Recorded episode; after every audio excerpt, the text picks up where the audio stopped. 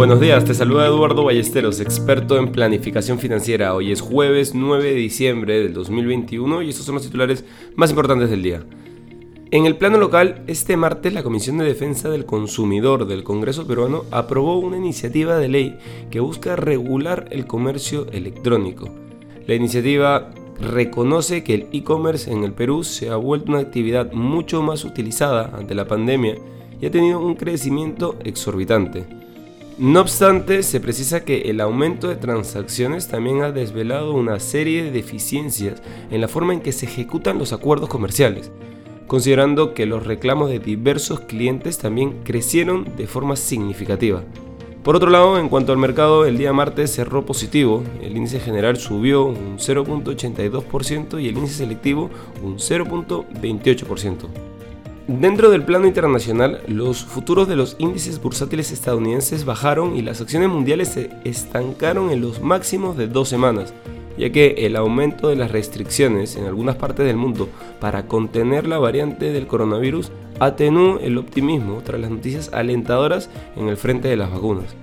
Los precios del oro se mantuvieron estables con el apoyo de un dólar débil, aunque los elevados rendimientos de los bonos del Tesoro y la cautela en el periodo previo a la publicación de datos claves sobre inflación en Estados Unidos y la reunión de la política monetaria de la Reserva Federal limitaron las ganancias del metal no rentable. Los precios del petróleo bajaron, pero las pérdidas se vieron limitadas por los comentarios positivos de los fabricantes de vacunas sobre la eficacia de sus inyecciones. Por otro lado, te cuento que en una de las medidas más duras contra la industria del tabaco, Nueva Zelanda ha anunciado planes para impedir que los jóvenes puedan comprar cigarrillos. La iniciativa creará una generación libre de humo para 2027 asegurando que cualquier persona nacida después de 2008 no podrá comprar cigarrillos o productos de tabaco en su vida. También se reducirá el nivel de nicotina de los cigarrillos a disposición de los mayores para 2025 y se reducirá el número de minoristas que pueden vender cigarrillos a partir del 2024, de 8.000 a menos de 500.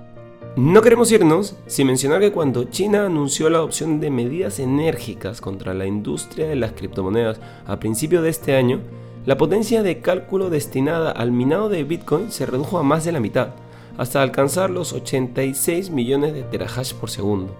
Esta semana la tasa ha vuelto a ser de 176 millones, según datos de blockchain.com. La actividad minera se ha trasladado a América del Norte con aumento de las plataformas en Canadá, mientras que Texas da la bienvenida a la industria a pesar de la inestable infraestructura energética del estado. Kazajistán, uno de los primeros ganadores de la ofensiva china, ahora se considera que tiene cero potencial para la industria en medio de la escasez de energía. Mientras tanto, el Bitcoin sigue fluctuando en torno a los 50 mil dólares.